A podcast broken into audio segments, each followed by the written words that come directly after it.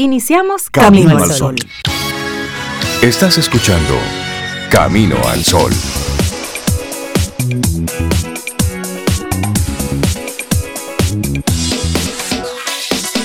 Muy buenos días y bienvenidos a Camino al Sol. Es miércoles mitad de semana, estamos a 9 de marzo, año 2022. Buenos días Cintia Ortiz, buenos días a nuestra querida Sobeida Ramírez que hoy estará conectada con nosotros desde su, desde su alma, desde su espíritu. Buenos días a todos nuestros amigos Camino al Sol oyentes. ¿Cómo estás Cintia? Yo estoy muy bien, buenos días, hola Rey. Y buenos días a Sobe también, como tú dices, que está por ahí siendo Camino al Sol Oyente hoy. Buenos días a ti, Camino al Sol Oyente, que estás en casita, saliendo, agarrando esa copa de que esa copa, no, oye, esa copa, ese vaso de café, copa a esta hora se puede entender, se puede entender muy mal. Una copa de chocolate. Sí, o tu vasito de jugo, el cafecito, y listo para verle la cara al mundo, la mejor cara al mundo, digamos. Eso, la cara que usted le ponga, ¿eh? Porque hay que, mira, Rey, hay que ponérsela, hay que ponérsela bonita. Hay que ponérsela bonita. Hay que hacer la contraparte. A todo lo que está ocurriendo. y por eso. Devuelvas y, y, mires en el espejo. Y no, no, vamos a hacer palmaditas en los buchitos, vamos. Más bonitos, más sonreiditos y necesitamos mostrar nuestra mejor cara. Y hoy queremos invitarte a que abraces con el alma a aquellos que te animan a ser mejor. A eso queremos invitarte. Abraza a aquellos que te animan a ser mejor. Identifica en tu círculo quién hace sacar lo mejor de ti. Con lo que te dice, con lo que hace. ¿Quién, quién saca de ti esa, esa buena sonrisa, pero también quién te inspira? ¿Quién de esos que están en tu entorno? Tú dices, wow, mira, me gusta su actitud, me gusta cómo enfrenta tal o cual situación. Reconoce a esos héroes que están ahí en tu entorno. A veces solamente nos quedamos con los grandes discursos, esos grandes referentes que tiene la historia, que por lo general están en otros países, pero aquí en tu entorno, en el barrio, en la familia, en tu espacio laboral, ¿quién es esa persona que desde que tú lo ves, desde que la ves, dice, wow, esto me, me inspira? Entonces, abraza con el alma a aquellas personas y también hazle el reconocimiento. Dile, mira, tú me inspiras, con lo que tú haces cada día, tú me, me sumas, me, animas a ser mejor persona. Y eso evidentemente va a servir de, de mayor motivación para aquel que lo está haciendo sin ningún tipo de intención. De hecho, ni siquiera sabe que es motivo de inspiración para otros. Que es muy común, Rey, que personas eh, maravillosas, que por modelado o por inspiración, pues mueven a otros, muchas veces no se enteran, entienden que están haciendo lo que tienen que hacer pero en ese proceso, pues de verdad inspiran, eh, mueven a otras personas a ser mejores y ese reconocimiento es válido, porque cuando tú eres consciente, de hecho lo haces entonces con intención o tal vez en otros círculos que no lo hacías antes porque no entendías que eso aportaba tanto. Y, en este momento más que nunca necesitamos personas que nos aporten y reconocer a aquellos que ya están ahí aportando, aportando, modelarlos ser un día nosotros las personas que podamos aportar a otros. Qué bonita meta, ¿verdad? Claro, y así arrancamos nuestro programa Camino al Sol, 9 de marzo, recordando que se cumple un año más del natalicio de Francisco del Rosario Sánchez, uno de los más aguerridos independentistas que luchó tanto por la liberación dominicana de Haití en 1844 como contra la anexión a España en 1861. Así es que hoy es el día del natalicio del patricio Francisco del Rosario Sánchez. Bueno, y en algunos lugares, en algunos países se hace este movimiento Un día sin nosotras o Un día sin mujeres. Es una especie de paro feminista celebrado en algunos países en protesta contra la violencia y el acoso, contra el machismo, contra la, la misoginia, los feminicidios también. Y eso forma parte de la conmemoración del Día Internacional de la Mujer en algunos países. Un día sin nosotras. Eso sirve para dar una lección, ¿eh? Vaya. Un día, un día sin nosotros, vaya, atienda la casa, vaya. Sí, sí. Tú sabes que algo, algo similar, guardando diferencias, pasó en Estados Unidos con, con un día sin, sin latinos, sin inmigrantes, en diferentes comunidades. Es decir, vamos, pues hoy no vamos a trabajar, hoy no vamos a estar en Como no hacemos nada, supuestamente. Eso y la ciudad lo resintió. Claro cuando planteamos esto, un día sin nosotras o un día sin mujeres, justo el día después del Día Internacional de la Mujer, pues es, para, es una gran lección del, del aporte, porque el mundo es equilibrio, no hay nada, no sé, nada más terrible que un mundo de hombres. Yo de verdad, yo, hay cosas que yo no entiendo, de verdad. Es un tema de equilibrio, como tú dices. Nunca, nunca entendemos cómo, cómo aporta cierto nicho, cierta persona, hasta que falta. Un mundo solo de hombres, no me inscribo. No, no quiero estar ahí, pero para nada. Pero sí, estos son de las cosas que hacen poner todo en, en, perspectiva. Así arrancamos nosotros nuestro programa Camino al Sol. Sobeida, aunque no está físicamente, ella dejó su tarea, porque para ella es importante que ustedes, amigos, amigas, Camino al Sol oyentes, reciban su propuesta musical. Entonces, hoy, si te parece, arrancamos. Bueno, ella me puso un. un ¿Respeto el orden de Sobe? Sí, lo voy a respetar. Ella me dice que hoy arranque el programa con Melissa Edgerich. Esto es I'm the Only One. ¿Cuánto tiempo que yo no escuchaba esta canción? Así arrancamos nosotros Camino al Sol. Laboratorio Patria Rivas presenta en Camino al Sol la reflexión del día.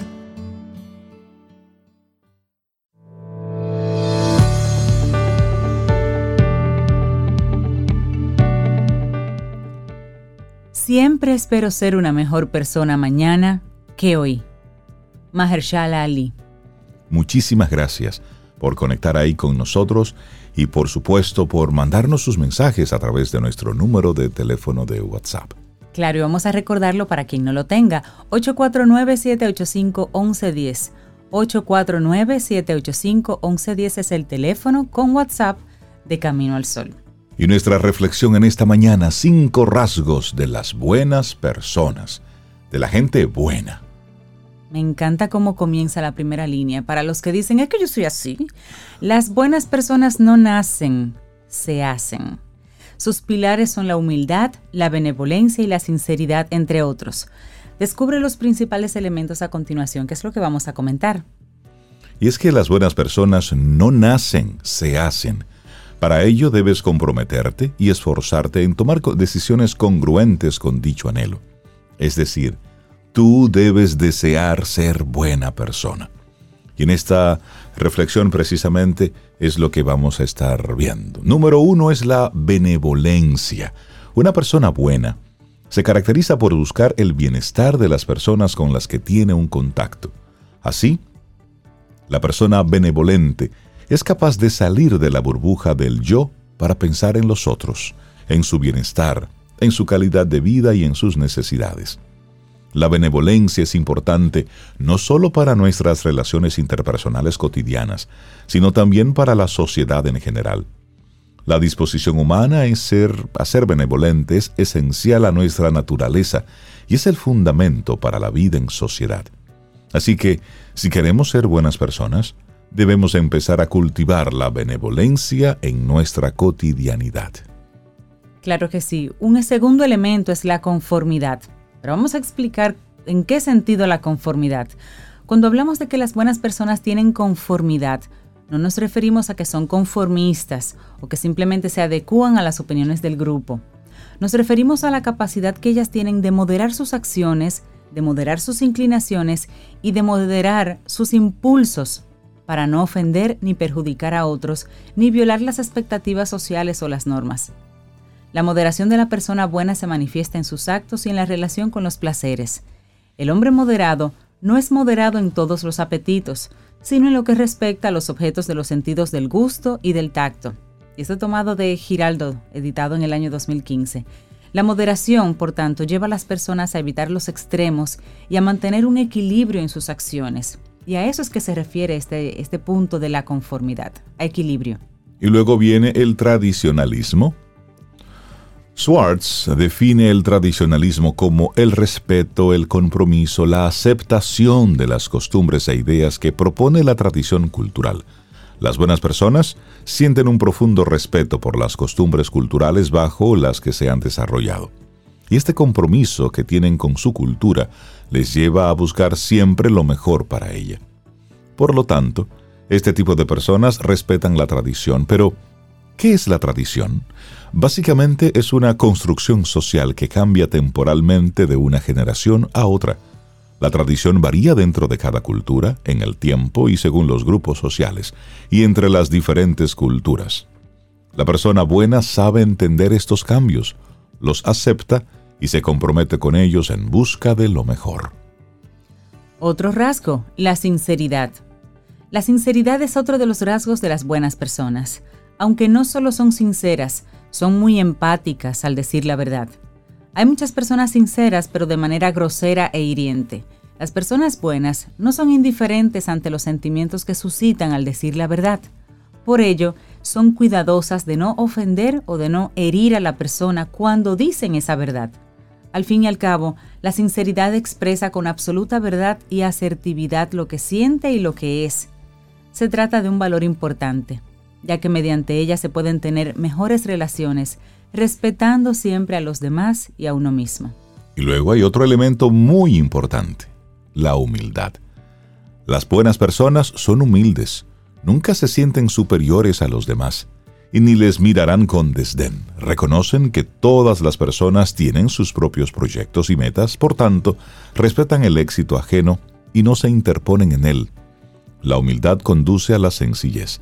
Por ello, las personas que optan por la bondad disfrutan de las cosas pequeñas de la vida y de la compañía de sus seres queridos. Valoran que en la sencillez de la vida es donde se encuentran la felicidad y la tranquilidad. Y finalmente, para concluir, las buenas personas son una integración de virtudes que los ayudan a cultivar una vida valiosa, no solo para ellos, sino para los demás. Ser bueno no solo implica dejar de hacer el mal o evitar caer en él. Ser bueno es una voluntad de actuar de manera activa ante la vida, buscando favorecer siempre el desarrollo de ésta en todos sus niveles. Qué hermosa reflexión, cinco rasgos de las buenas personas, escrito por José Padilla y es lo que hemos querido compartir aquí hoy en Camino al Sol. Laboratorio Patria Rivas presentó En Camino al Sol la reflexión del día. Te acompaña Reinaldo Infante. Contigo, Cintia Ortiz. Escuchas a Sobeida Ramírez. Camino al Sol.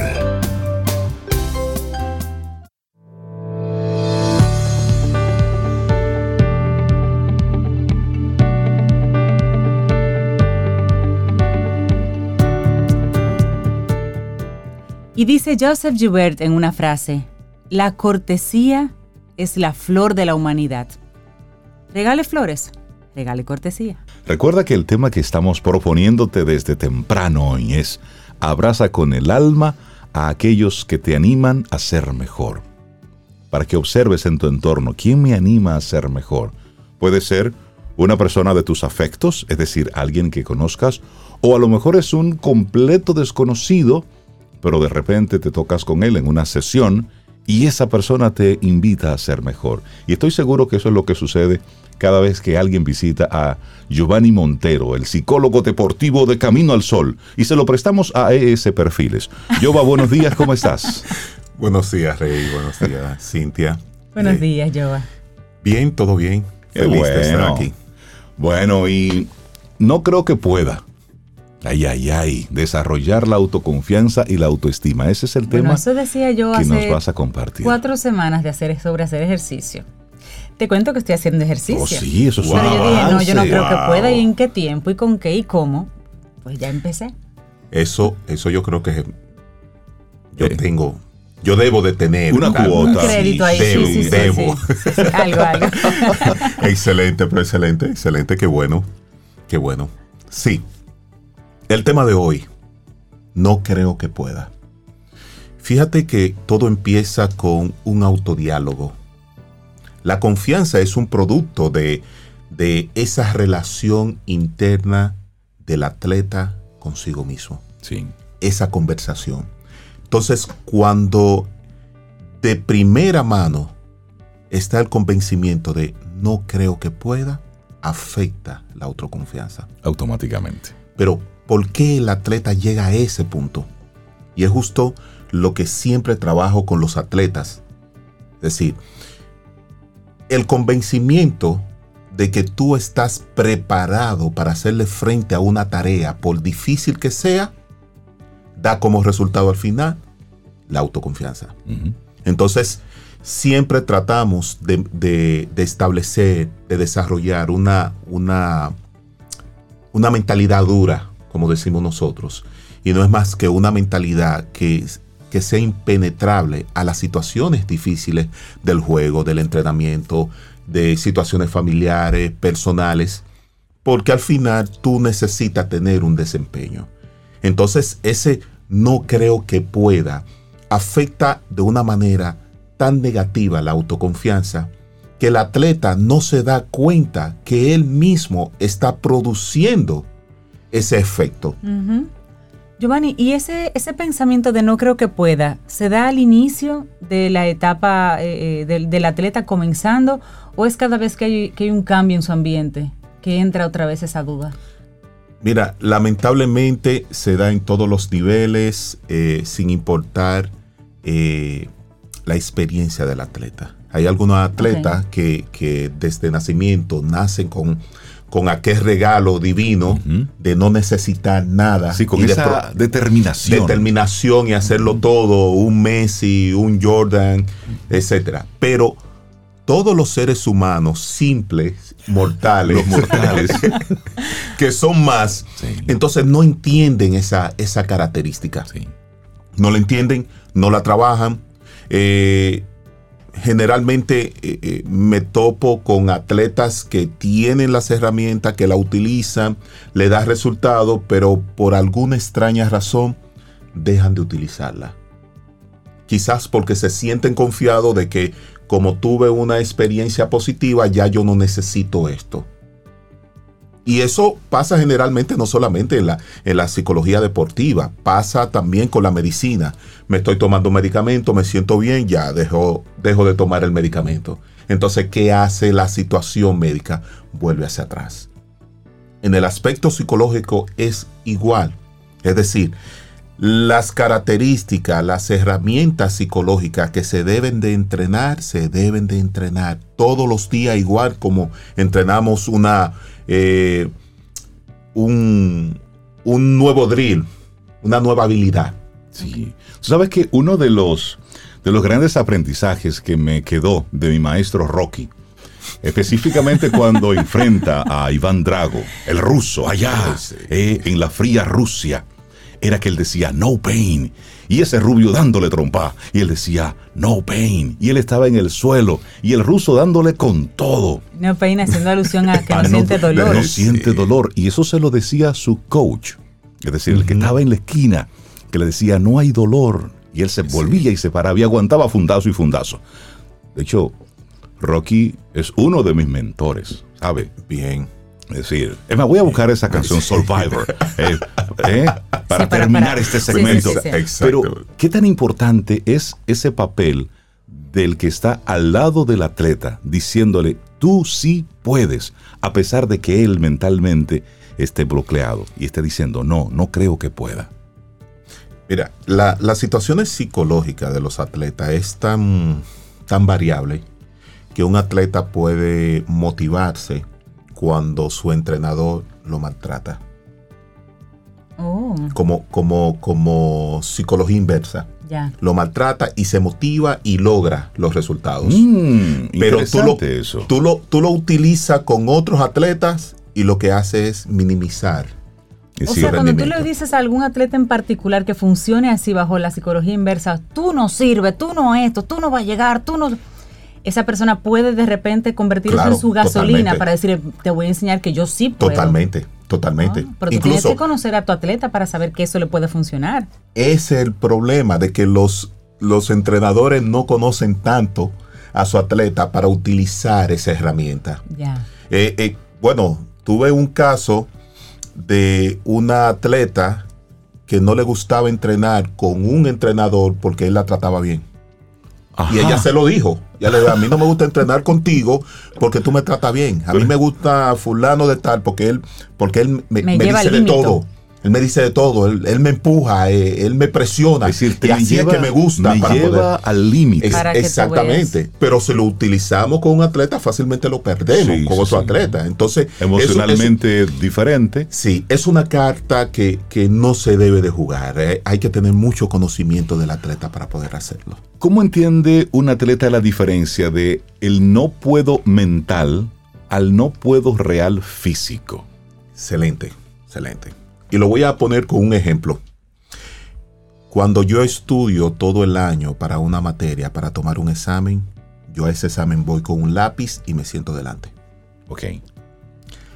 Cuando yo estoy procrastinando todo el año y voy a, y voy a tomar el examen para esa materia, voy con todos los materiales posibles, me siento atrás, busco la manera y, y- y quién se me va a sentar aquí y tú no, porque tú no dices, siéntate tú aquí, siéntate tú aquí, todo eso, porque yo estoy tratando de tener un resultado, pero Sí. yo no estoy confiado de que estoy preparado. Y ahí está el, punto Sí, sí. si el atleta se prepara de manera adecuada para una competición, eh, la autoconfianza es un resultado De ese proceso. ¿Ok? Ahora, cuando el atleta no se prepara, no trabaja lo que tiene que trabajar y entrena un 60% engañándose a sí mismo que está entrenando un 100%, pero en la competencia debe de, de competir a un 100%, entonces la autoconfianza le juega una mala pasada. Totalmente. Porque en la competencia no hay forma de tú disimular si hiciste la tarea. no. Exactamente. correcto. Ahí sale la verdad. Exactamente. Entonces ahí viene, ahí viene el no puedo, es el autodiálogo que afecta directamente la autoconfianza. Y cuando la autoconfianza me lleva a mí a no hacer la tarea. Es decir, no, es que el competidor que tengo, ese yo me lo llevo en un bolsillo. Es que yo siempre le gano a ese. El mismo resultado. Yo estoy compitiendo, pero no es que estoy confiado. No, no es que tengo la confianza, estoy confiado. Estoy que confiado. Es, que es un elemento diferente Totalmente psicológico diferente. dentro de- de- del entrenamiento ahí en, en ese punto. Giovanni, ¿y cómo manejamos a la persona en términos de autoconfianza? A la persona que va precisamente a enfrentarse a un terreno conocido ante un competidor conocido que siempre me gana. ¿Cómo yo vuelvo al, terreno con la actitud positiva de esta vez a lo mejor gano yo? Si históricamente ya lo que tengo en mi, en mi inconsciente es que siempre es- esta persona en particular me gana. Sí, eh, con lo que tiene que ver con la neuroplasticidad y la neurogénesis, como se forman a partir de experiencia, nosotros podemos revertir eh, esa experiencia negativa del atleta, buscar lo que no, lo que no funcionó y hacerlo funcionar.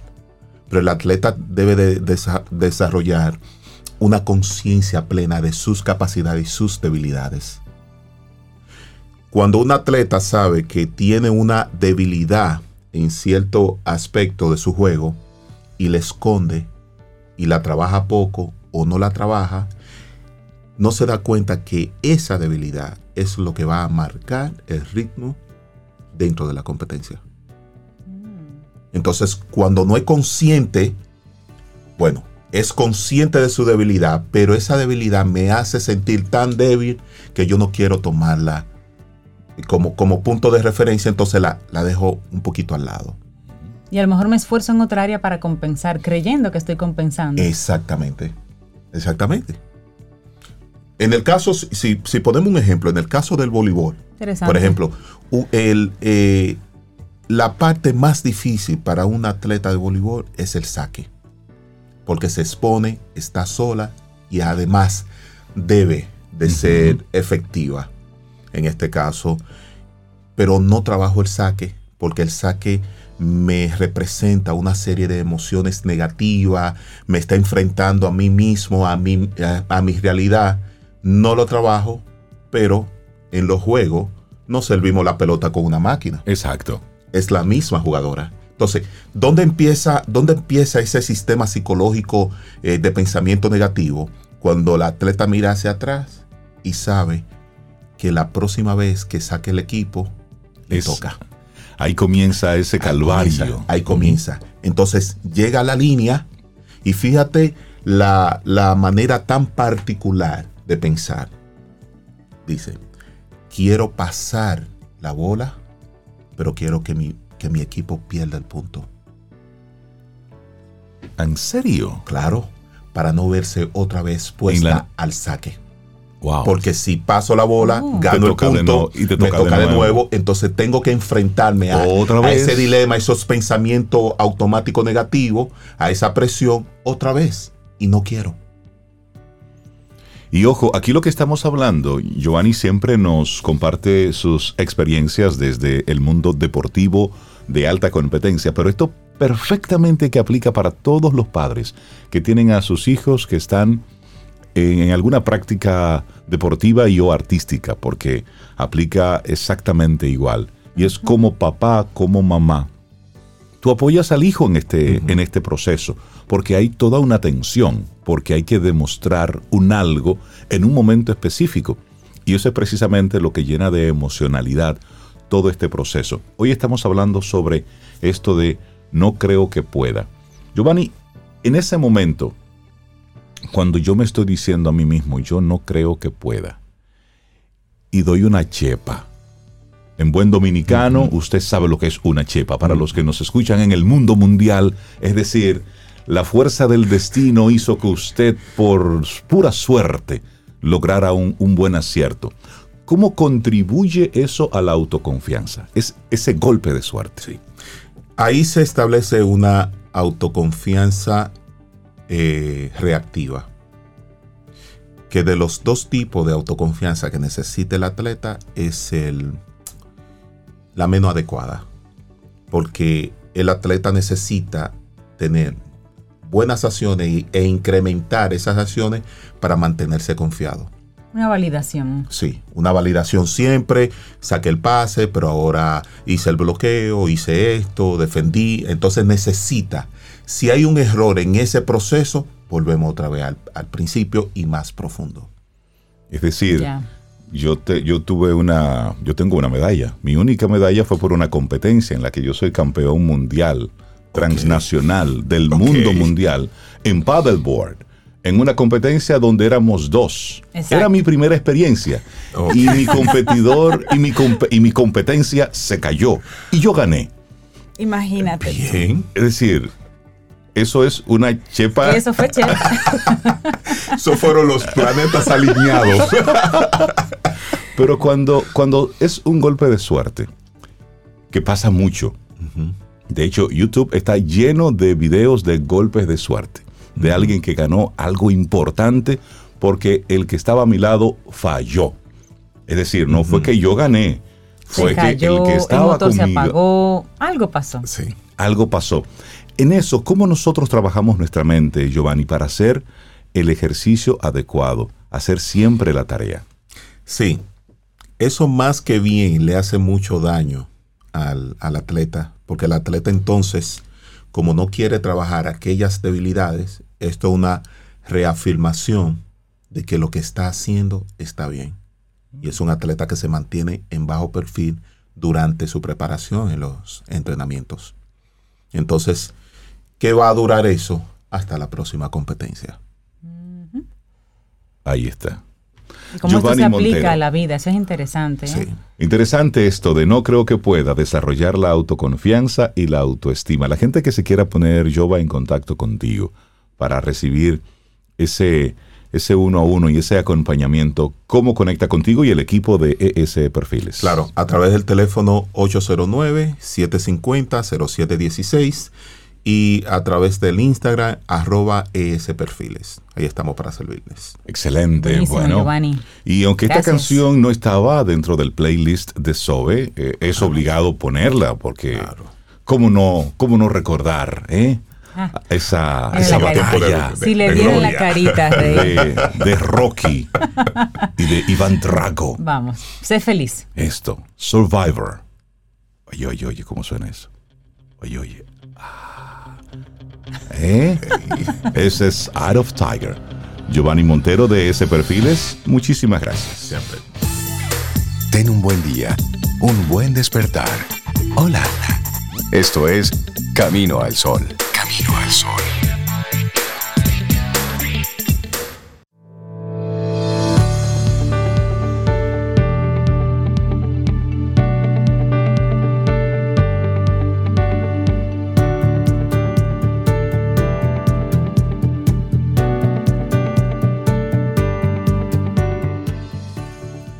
Hay cosas que pueden cambiarnos para mejorar. Algunas de estas cosas son sonreír, ayudar, respetar, amar y perdonar. Hussein Abdallah. Y seguimos avanzando en este camino al sol a través de estación 97.7 FM y por supuesto también a través de caminoalsol.do.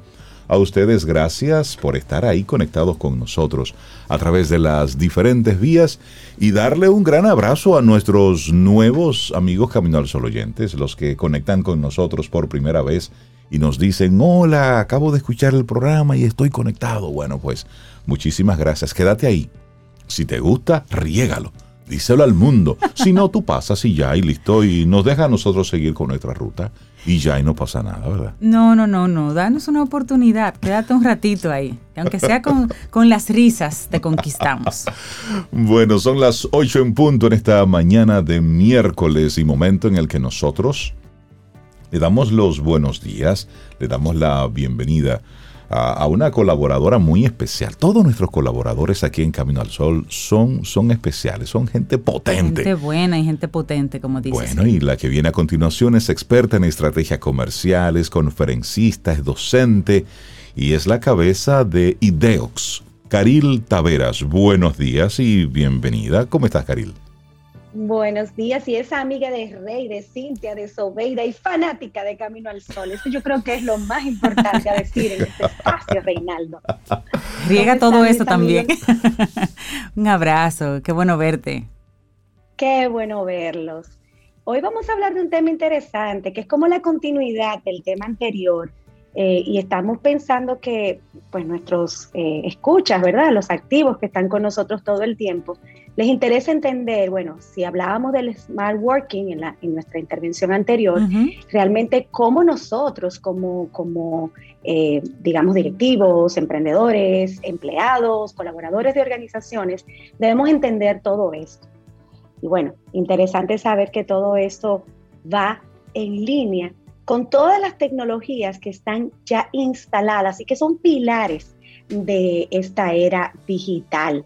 Con lo cual, para poder nosotros insertarnos en esa realidad, necesitamos entender eh, cuáles son esas nueve tecnologías o pilares eh, sobre los que se sustenta este tema. Lo hablamos en nuestro programa de transformación digital y entendemos que poder traer esos conceptos eh, aquí, al espacio de Camino al Sol, ayudará a nuestra gente a, a poder comprender un poco más todo este tema. Cada vez se entiende mejor, el tema de la transformación digital, cada vez la gente va comprendiendo mucho más, pero todavía hay muchas piececitas por ahí sueltas y estamos en la cruzada de ayudar a comprender la, primero la urgencia, elevar la urgencia de, este tema y segundo pues ese paso a paso que nosotros necesitamos abordar para poder eh, entrar en una era de, transformación absoluta y constante. Eso es lo mejor de todo este asunto. Y cuando hablamos, Caril, de, la industria 4.0, para que nos sirva un poquitito de,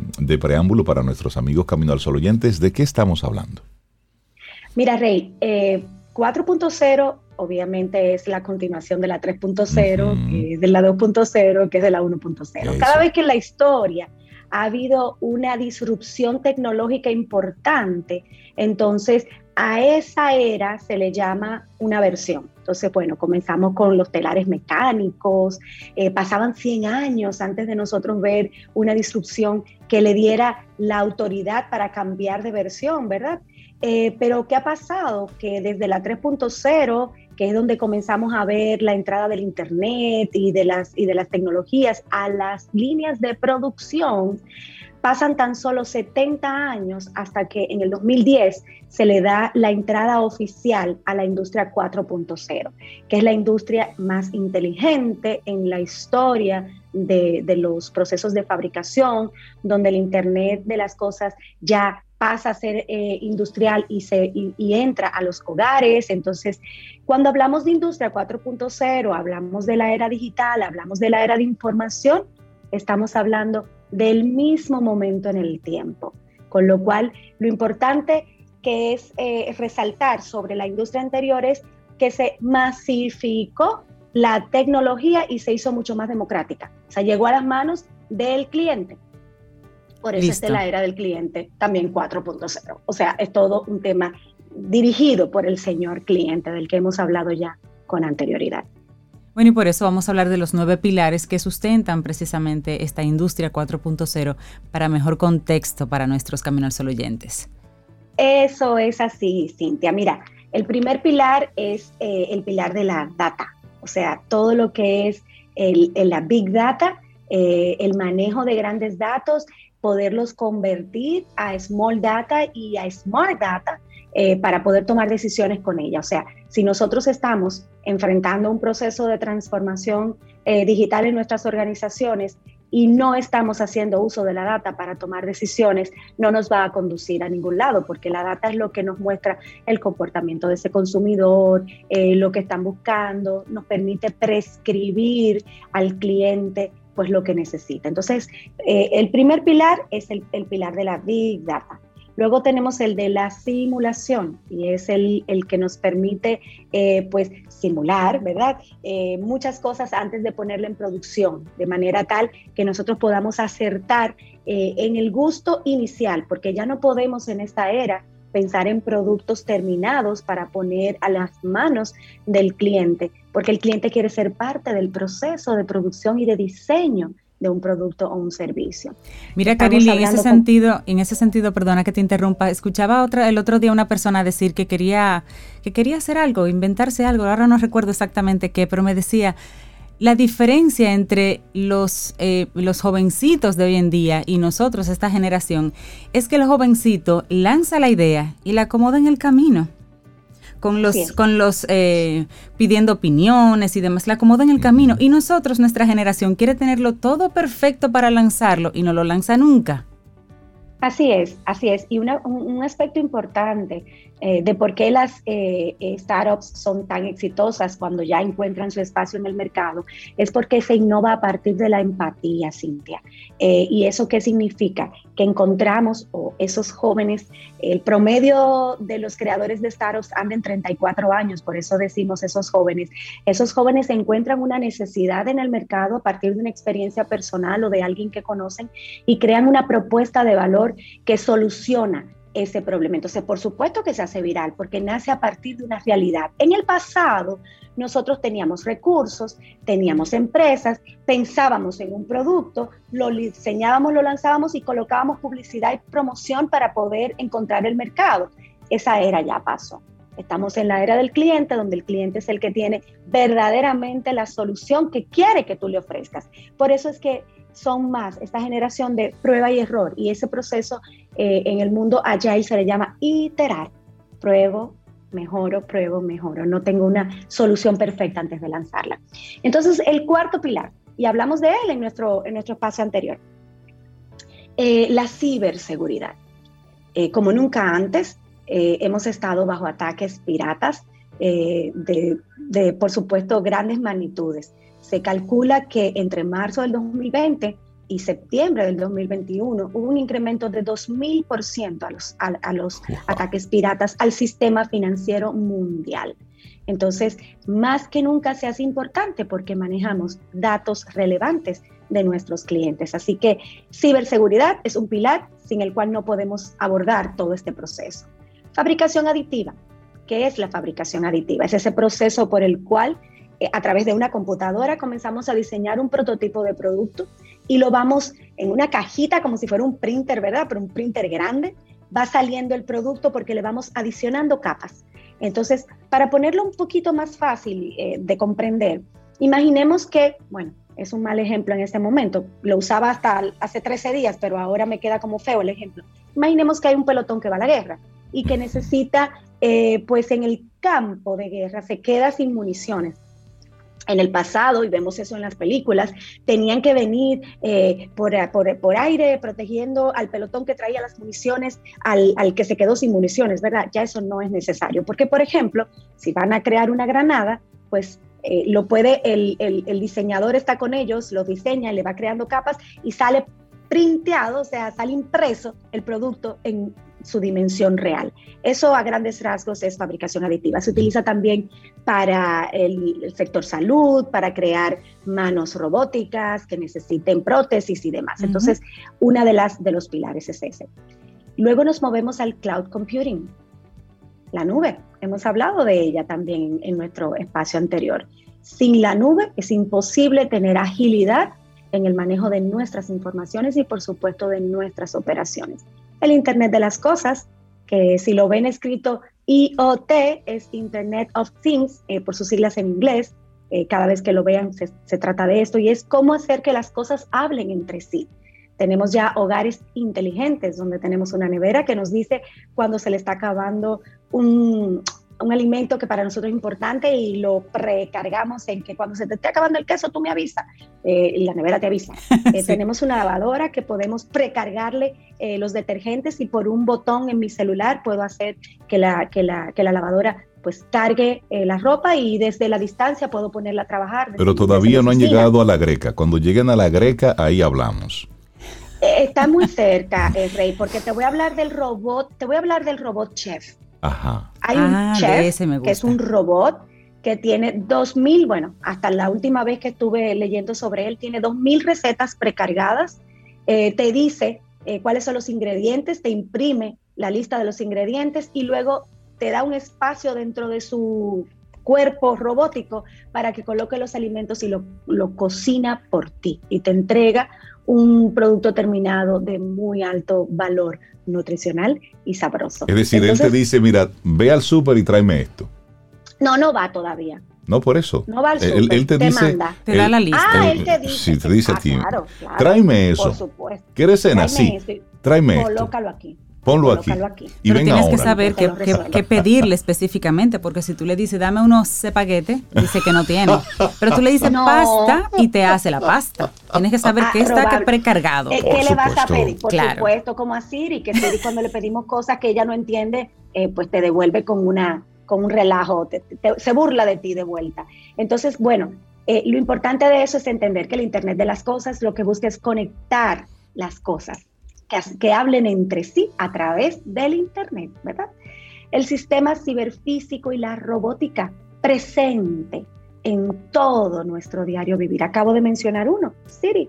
Siri es un robot que está a nuestro alcance y que ya hace cosas por nosotros, pero Google tiene el suyo y todas estas big techs tienen robots a disposición del cliente final. Pero por supuesto eso pasa también en el mundo empresarial. La inteligencia artificial se monta sobre este pilar. Por eso es importante entender los pilares, porque todas esas piececitas sueltas que ahora son palabras resonantes y que nos llaman la atención, están conectadas con uno de estos nueve pilares. Integración vertical y horizontal de sistemas es el octavo pilar y esto es lo que permite que una organización completa se interconecte para que los procesos queden completamente unidos como una gran cadena. Entonces, en el pasado, eh, por ejemplo, yo lo viví, yo tenía que esperar el cierre de la venta de un día para generar un reporte y entonces poder analizar y tomar decisiones sobre una promoción que tenía corriendo. Ya no, ya esto pasa en tiempo real. ¿Por qué? Porque tenemos un ERP, un ERP, por ejemplo, que conecta producción con finanzas, con ventas, con promociones y comienza a cocinar números. ¿Desde dónde? Desde la Big Data que vimos como el primer pilar. Así es. Gran, gran capacidad de datos, inteligencia artificial generando información y reportería y un humano interactuando con los datos finales. Y por último, que lo hablamos desde que comenzamos a hablar del metaverso en este espacio, la realidad aumentada. La realidad aumentada es lo que nos va a permitir pues mirar las cosas en el mundo virtual y que nos parezca el mundo análogo, como que lo estamos viendo de verdad. Miren, eh, China, ustedes saben que va adelante, ¿verdad? En muchas cosas. Sí, sí. Algunas buenas y otras no tan buenas. Pero bueno, China en el año 2018 hizo un experimento. Y en un programa de muy alto rating noticiero, digamos que a las 9 de la noche, los dos eh, presentadores de noticias fueron sustituidos durante una semana completa por sus hologramas utilizando la realidad aumentada. y leyeron noticias y comentaron entre ellos y se reían y hacían, fueron realmente la personificación holográfica de esas dos personas muy conocidas en el espacio. Nadie notó que eran hologramas. Entonces, a la mm. semana, pues ellos develaron que eran dos hologramas y ya nos dejaban ver por dónde venían las tendencias. Entonces, todo lo que estamos viendo del metaverso, pues tiene una patita en cada una de estas nueve pilares que acabamos de, dialogar. ¿Por qué es importante entender esto a los que nos están escuchando? Y si alguien se ha conectado en los últimos minutos, estamos hablando de los nueve pilares que sustentan la industria 4.0, era digital o era de la información, que es exactamente lo mismo. Eh, ¿Por qué es importante entender esto? porque en la medida en que nosotros vamos comprendiendo las tecnologías que las sustentan, esos conceptos comienzan a hacernos sentido en el proceso que estemos viviendo, ya sea de crear una nueva empresa, un modelo eh, de forma de cero o sencillamente eh, eh, transformando lo que tenemos. Y vamos normalizando el proceso e integrándolo como la nueva realidad también para, para movernos. Bueno, ustedes no han notado, pero nosotros somos un holograma en el día de hoy. no, hoy estamos más análogos que nunca. ¿A quién tenemos en holograma? Oh, Cintia es un holograma. Y tú me estás viendo a mí a través de inteligencia artificial. ¿No me ves? ¿No me a ver si traspasa tu mano, a ver si Exactamente, es, eso es lo que ocurre. tú sabes que eh, eh, es interesante este proceso y ser testigos de la transformación. Sí. Como tú muy bien decías, Caril, para que pasara de una industria a otra pasaban 100 años. Pero esta generación está viendo cómo estamos pasando de una a otra en apenas en, una, vida hay personas que han visto ya la, la, la 2.0, la 3 y la 4. Y la 4. Entonces, y hacia dónde esto va es, es impresionante. Ayer estaba precisamente viendo un, un reportaje sobre cómo se está analizando la respuesta en tiempo real de la audiencia frente a un comercial. Es decir, antes había una serie de estudios de mercado que decían, sí, recordé tal anuncio, me gustó, ¿qué fue lo que más te gustó? Me gustó tal cosa. Ahora se está midiendo en tiempo real a propósito de las cámaras que tenemos en nuestros computadores y cada vez que estamos observando un comercial, nos leen la cara. Los microgestos oh. van diciendo qué momento de ese spot fue el que te hizo clic y van midiendo a través de los microgestos. Es decir, esta es una época interesante, Caril, para, por supuesto, observarla, verla, todos los que estamos involucrados, pero también a tomar muchas cosas con pinzas por ahí. Caril Taveras de Ideox, la gente que quiera ponerse en contacto contigo y con Ideox. Puede acceder a todas nuestras redes sociales a través de nuestra página web www.ideox.net. Y bueno, contenido que trabajamos que entendemos que puede ser de valor para nuestras audiencias, también están alojadas en nuestro blog, en la web, en LinkedIn, en Instagram. Y es nuestro placer poder compartir aquello en lo que nos hemos ido formando a través de los años, la experiencia y el buen sudor. Un abrazo para ti, para todo ese equipo maravilloso de ideas. Bueno, y te despedimos con Miguel Bosé. Esto es Solo pienso en ti. Disfruta un delicioso café en compañía de Camino al Sol.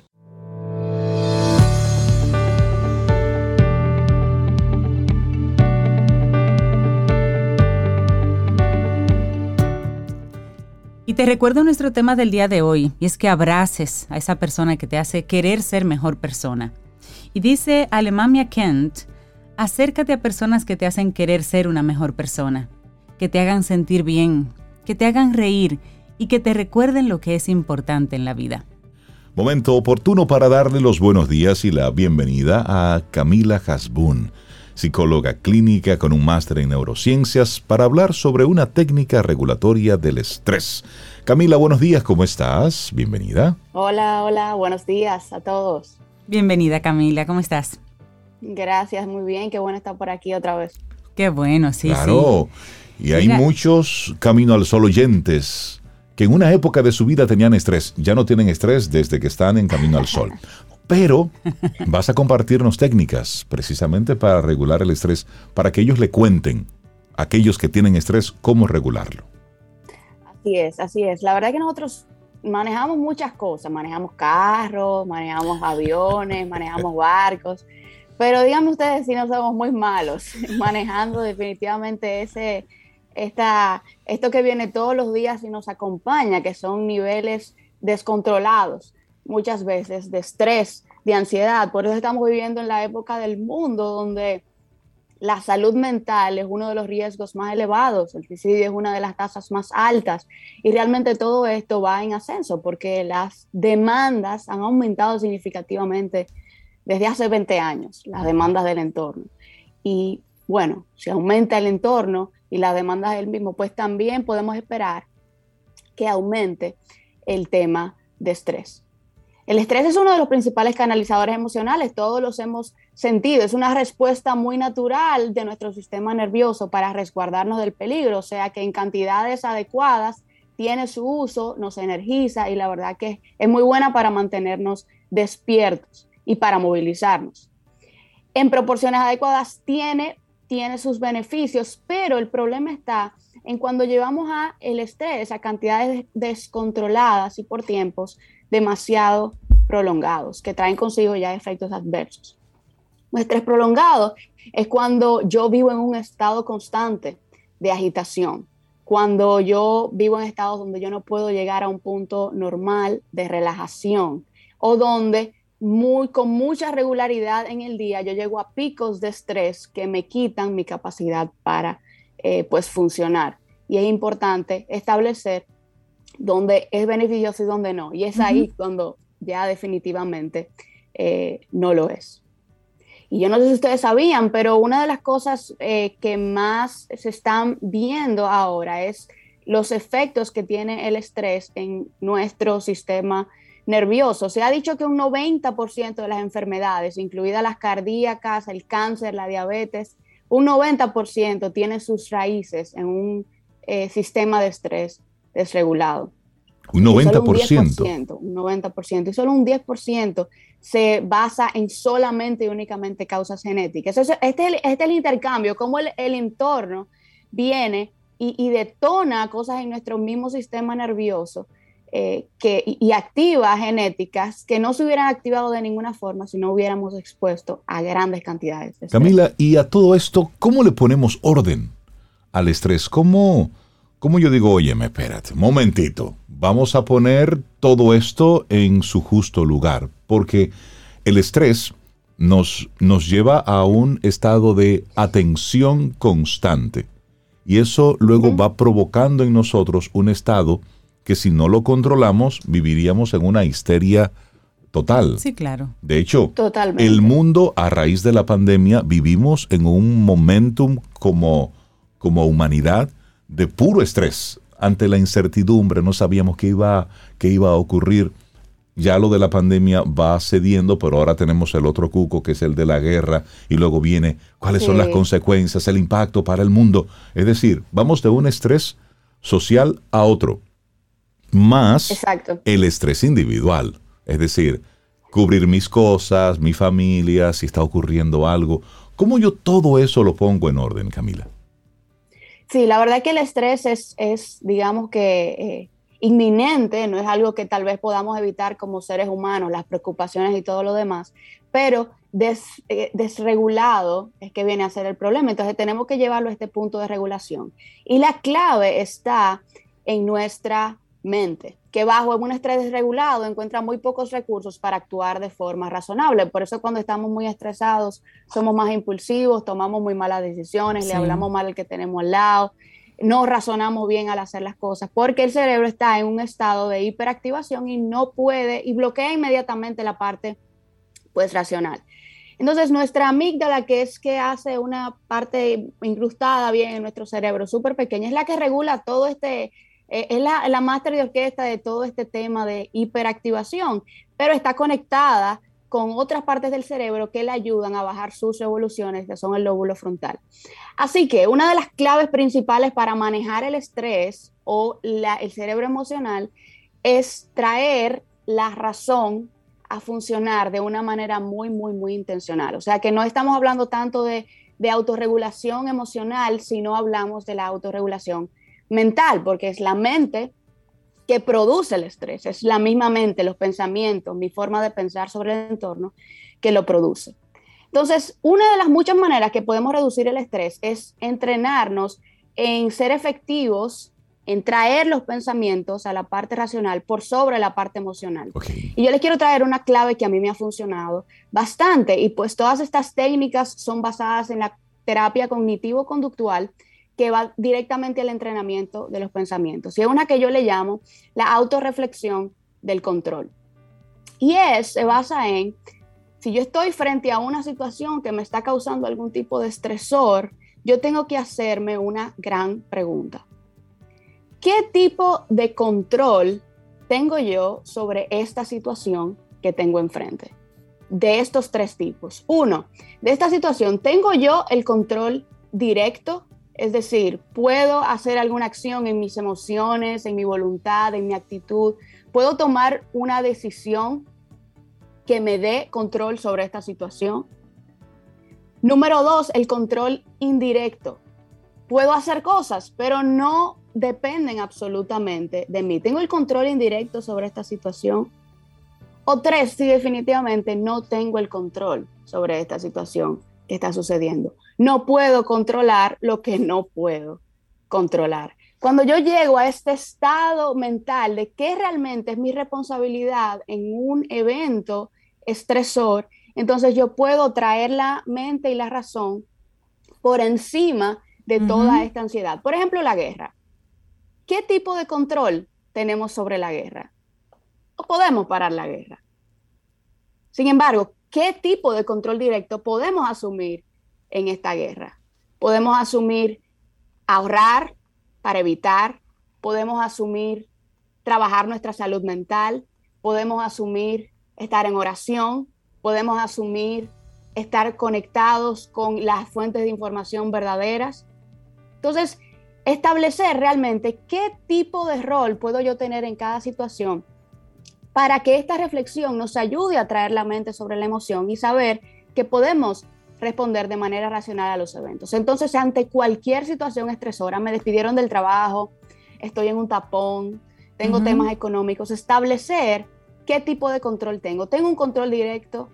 ¿Tendré algún tipo de control indirecto y no tengo o no tengo el control? Para entonces yo poder asumir realmente lo que a mí me corresponde y dejar a otro lo que no me corresponde. Eso trae bastante paz Pero decirlo es una cosa, ejercerlo es otra, y más cuando tenemos un bombardeo mediático tan importante, donde todo lo que veo, todo lo que respiro, todo lo que siento, todo lo que comento, todo lo que me dicen está vinculado a algo que simplemente yo no puedo controlar. Sí, pero, pero es una muy buena técnica, Camila, porque nosotros generalmente llegamos a niveles altos de estrés por varias causas. Generalmente no es, tiene que ser algo muy grande para que sea una la que te saque de tu, de tu centro. Generalmente es la sumatoria de varias. Y cuando tú haces ese proceso de identificar, ok, vamos con causa número uno, la puedo controlar, no la puedo controlar, la pones donde va. Causa número dos, puedo, si puedo, no puedo, la pones donde va. Y eso va va aflojando tu mochila, te quedas con lo que te toca. trayendo la mente, definitivamente es trayendo la mente a controlar la emoción que por naturaleza es incontrolable. La única que puede controlar la, las emociones, la desregulación, es la propia mente, es traer estos pensamientos a los argumentos reales. Y esto es muy difícil cuando estamos sobrecargados. A veces necesitamos una ayuda externa que nos diga realmente cuál es mi rol, cuál es mi responsabilidad. Estoy asumiendo más de lo que debo asumir. Realmente estoy descontrolándome porque estoy agarrando más control del que debería. O, necesito una perspectiva nueva para este problema que no es tan grave como yo lo estoy mirando. Que todo se vuelve más grave también cuando estamos desregulados o cuando estamos estresados. Entonces, eh, si no traemos la parte racional, y entendiendo cuál es el control que tenemos sobre la situación, el filtro sobre el cual estamos interpretando la realidad, no vamos a disminuir el estrés. No podemos disminuir el estrés con más emociones, podemos relajarnos, podemos eh, escuchar música, eso nos va a ayudar.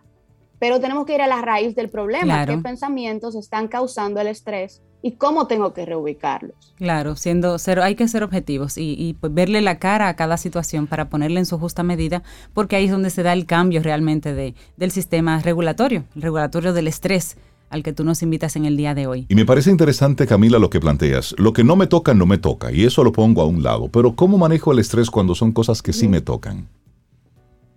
Pongas en eso. Por ejemplo, cuando tengo control directo de una situación. Sí. Cuando tengo control directo de una situación, definitivamente eso es una muy buena pregunta.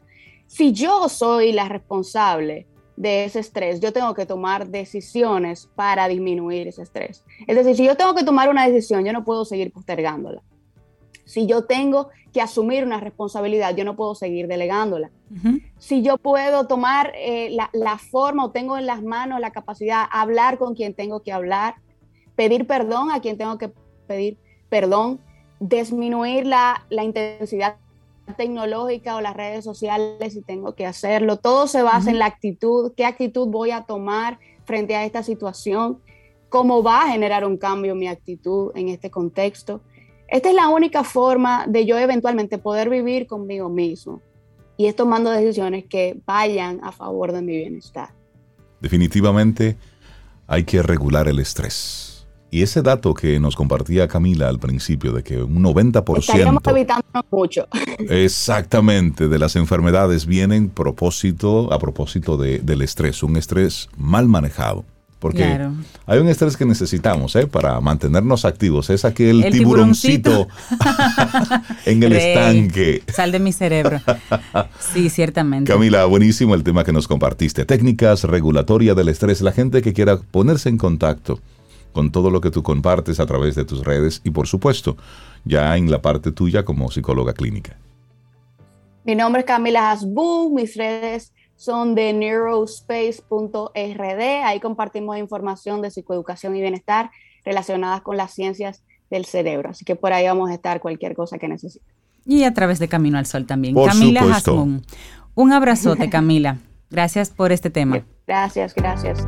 Tomémonos un café Disfrutemos nuestra mañana con Rey, Cintia, Soveida, en camino al sol.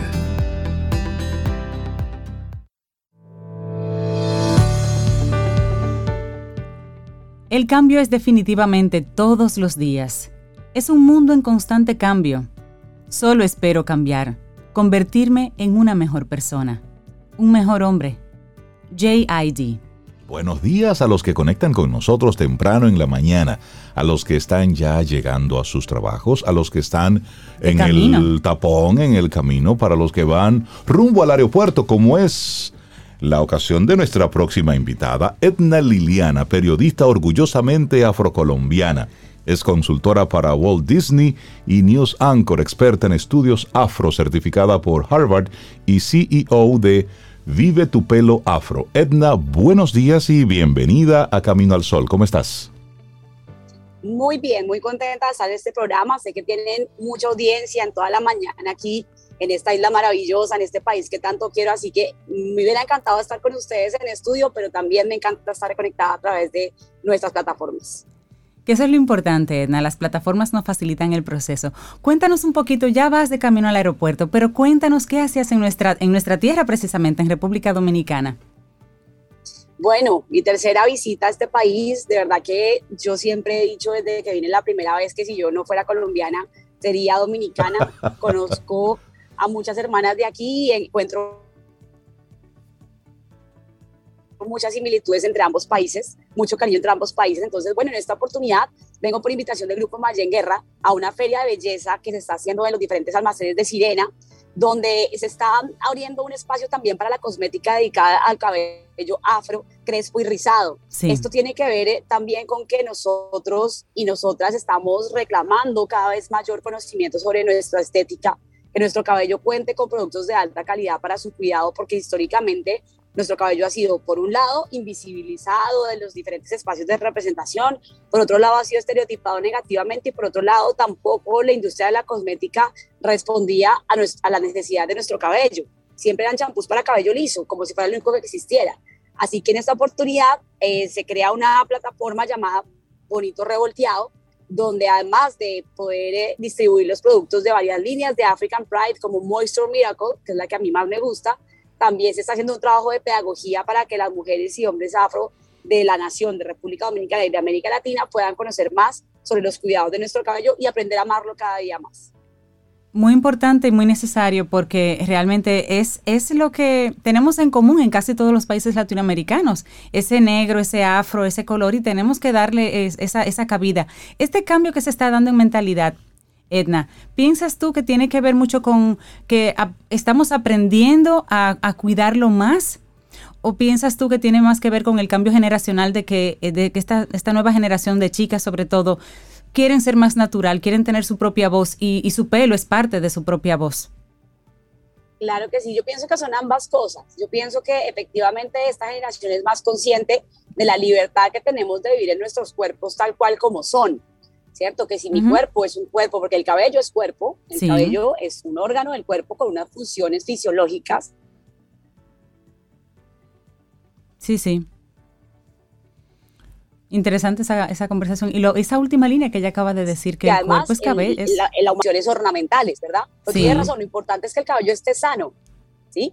¿Hola? Sí, sí, claro, así. lo importante es que, como tú lo decías, lo importante es el cuidado, que nuestro cabello esté sano, que nuestro cabello esté sano, pero y, y debo decir también que esta, este cambio generacional eh, tiene que ver con diferentes reflexiones. Hoy en día, eh, el tema del feminismo, el tema del cambio climático, el tema de la reflexión sobre la historia, que no sea solamente eurocentrada, sino que sea diversa, Uh -huh. Todos estos temas que nos abocan en la actualidad también tienen que ver con esta belleza diversa. Ya queremos romper esa imagen de que son las mujeres blancas, rubias, delgadas, de ojos claros, como las princesitas de Walt Disney, uh -huh. como, las, eh, como las muñecas Barbies. Es el único estereotipo de belleza. Hoy queremos ser bellas más un estereotipo. Definitivamente, Edna, y a propósito de eso que tú nos comentas, eres experta en autoestima de afrodescendientes y, llevas este mensaje por diferentes partes. Es la tercera vez que llegas a República Dominicana y quiero que hagamos un ejercicio de comparación. Lo que tú estás viendo en Latinoamérica, lo que tú estás viendo en República Dominicana, ¿está conectado todo esto? Es decir, ¿es algo generacional? ¿Toda la gente está todas las mujeres, todos los hombres están en esa sintonía de, de mostrar su lado más honesto? Bueno, yo pienso que es un, es un imperativo histórico. Con eso me refiero a que estamos en un momento en, en la humanidad en que estamos reflexionando hacia una sociedad más honesta en muchos aspectos.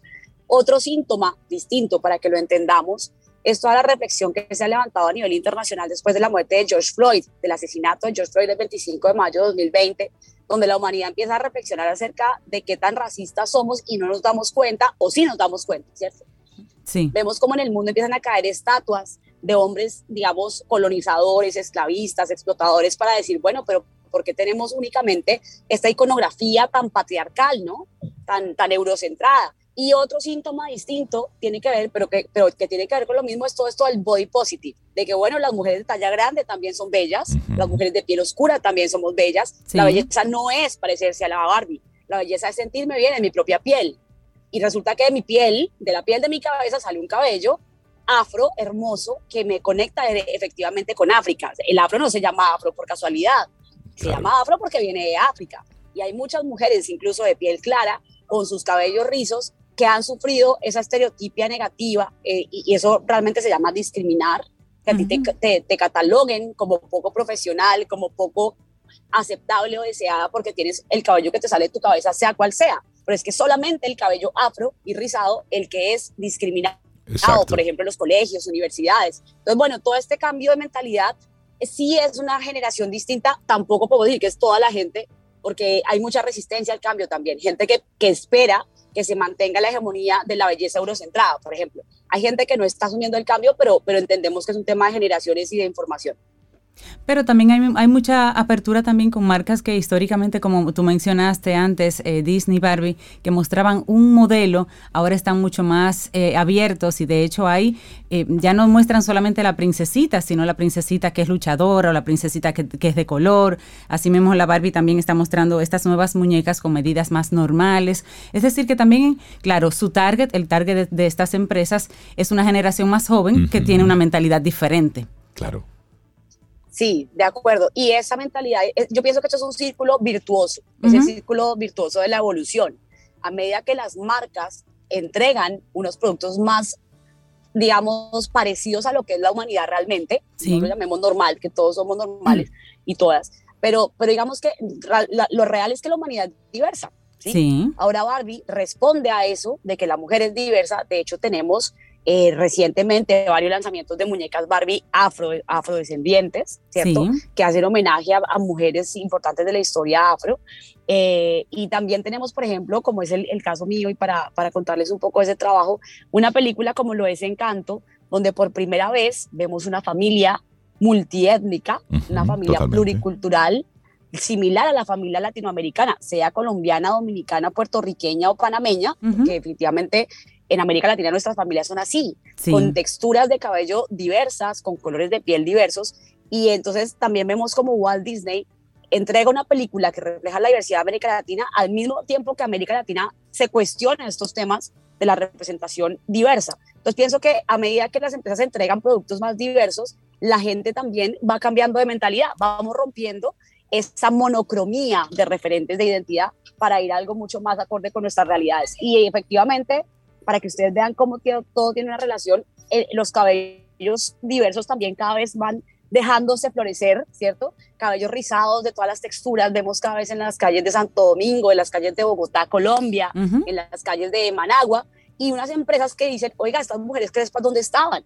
porque no estamos haciendo champú para, ellas? Sí, eso también es belleza. Necesitan un mercado y estamos entonces cerrando unos círculos que nos van a llevar a, un, a unos niveles de conciencia distintos. Y creo, que esto, y creo que esto va llevándonos a una honestidad eh, generalizada, porque hay empresas que utilizan a la mujer afroamericana, precisamente afrodescendientes, para los comerciales, pero la realidad, cuando vas a visitar las, esas empresas, tú no ves eh, ninguna afrodescendiente, esa representación. es decir, bien para lo comercial, bien para las relaciones públicas, pero en la vida real esto no ocurre.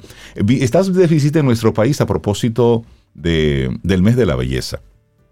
Y estás mencionando y mencionabas una marca para la gente que en este momento está conectando con, con Edna y quisiera algún tipo de sugerencia de, de qué hacer con, con, su pelo, cómo manejarlo. ¿Qué tienes para ellos? Bueno, eh, efectivamente decirles que este es un tema de reflexión, un tema, digamos, de transformación personal. Muchas mujeres y hombres también, pero principalmente mujeres en América Latina hemos aplicado químicos muy agresivos en nuestro cabello durante años, tratando de alisarlo, de quitarle los rizos. Y estos químicos son hechos a base de soda cáustica o de formol. Muchas mujeres hemos perdido nuestro cabello. Desde muy jóvenes hemos sufrido quemaduras de segundo y tercer grado a causa de estos químicos. Pero hoy en día hemos empezado a hacer una cosa que se llama transición capilar. Dejar de alisar nuestro cabello, dejar que el cabello natural vaya creciendo y ahí viene el mensaje. Lo primero es que la transición capilar es un proceso más del alma y de la mentalidad que del cuerpo, porque tienes que aprender a amar una parte de tu cuerpo de la cual te van a enseñar a sentirte avergonzada. Muy cierto. Tienes que aprender a amar la herencia africana que está reflejada en ese cabello. Entonces, eh, eh, hay que amar la herencia africana para poder amar el cabello afro. Entonces, hay que aprender de la historia de África y de la historia afro, afrodominicana, por ejemplo, o afrocolombiana. Todo esto, cuando por fin empezamos a, a dejar esos rizos, Después decimos, bueno, pero yo cómo lo desenredo. Y viene otro, otro tipo de narrativa que también es compleja y es, es que el cabello afro es imposible, es que se enreda, es que no, no lo sé manejar, no lo sé domar, dominar. No, no hay que dominarlo, desenredarlo es muy fácil, sencillamente nunca lo desenredes en seco, desenredalo siempre mojado y con las manos para que si encuentras un nudo lo saques con los dedos. Eso es todo lo que hay que hacer. Ahora, ahora que tenemos productos como el de la Micro Moisture Miracle de African Pride, es mucho más fácil porque son productos hechos especialmente para nuestro cabello, productos más oleosos, con más aceites, aceite de coco, con más proteínas que vienen, por ejemplo, de la miel y que a mí me parece que más allá que tener un champú, tener una crema definidora, nos devuelve un espacio de dignidad que nos había sido negado hasta ahora. Las mujeres de cabellos lisos tenían miles de productos con los cuales cuidar su cabello, nosotras no no teníamos ninguno y luego cuando nuestro cabello estaba descuidado, maltratado, había una mentira que se hacía realidad. Nos decían, ah, sí, es que tu cabello sí es feo, tu pelo sí es malo, pero era malo porque no había los productos para cuidarlo. Ahora estamos revirtiendo esa mentira tanto desde la cosmética como desde la narrativa desde la identidad y desde producciones como las de Walt Disney que están reflexionando sobre esto y mostrando por primera vez, de eso me siento muy orgullosa, gracias a mi consultoría en Encanto, eh, aparecen por primera vez en esta película de Walt Disney las 12 texturas de cabello que existen desde la ciencia que estudia el cabello, que se llama tricología. Desde el cabello más liso, que es el 1A, hasta el cabello 4C, que es el más afro, aparecen en esta película, así que es como todo un círculo, como ya yo lo venía diciendo, que nos aporta la transformación desde la cosmética y también desde la identidad. Buenísimo, Edna. Para nosotros un gusto, Edna, Liliana, haber tenido tu participación aquí en Camino al Sol. Que tengas un buen viaje de regreso a Colombia, donde tenemos gente que queremos mucho, muchísimo. Que tengas un muy buen viaje y esperamos que cuando estés ya de regreso en nuestro país podamos ir a tenerte en cabina con nosotros para tocar este y otros temas. Creo que sobre esto no podemos cansarnos y ahora ha llegado un momento ni un paso atrás, porque se trata de crear conciencia, se trata de nosotros llegar a esa versión honesta de nosotros mismos. Basta ya de estar negando nuestros orígenes. Sí, amar lo que somos, amar lo que tenemos. Maravilloso, poderoso mensaje, Edna. Un gran abrazo, que tengas un buen viaje. Y esperamos tenerte no, pronto. quería decirle, perdón, disculpen, no, es un poco el delay, pero quería decirles que ojalá pueda volver pronto a República Dominicana y recomendarles en las redes sociales que me sigan en arroba Liliana barra baja y también a arroba bonito revolteado, donde pueden conseguir la marca Moisture Miracle. Recuerden que en todos los almacenes de Sirena está la marca y que eh, podemos acompañar a nuestras niñas también en este camino hacia el cuidado y hacia la autoestima de sus cabellos. Claro que sí, claro que sí. Hermoso mensaje. Un abrazo, Edna. Hemos conversado con Edna Liliana, periodista orgullosamente afrocolombiana, consultora para Walt Disney, News Anchor y experta en estudios afro. Realmente una muy buena conversación que acabamos de tener con Edna. Y esperamos que hayas disfrutado del contenido del día de hoy. Recuerda nuestras vías para mantenernos en contacto. Hola arroba caminoalsol.do. Visita nuestra web y amplía más de nuestro contenido caminoalsol.do. Hasta una próxima edición. Y pásala bien.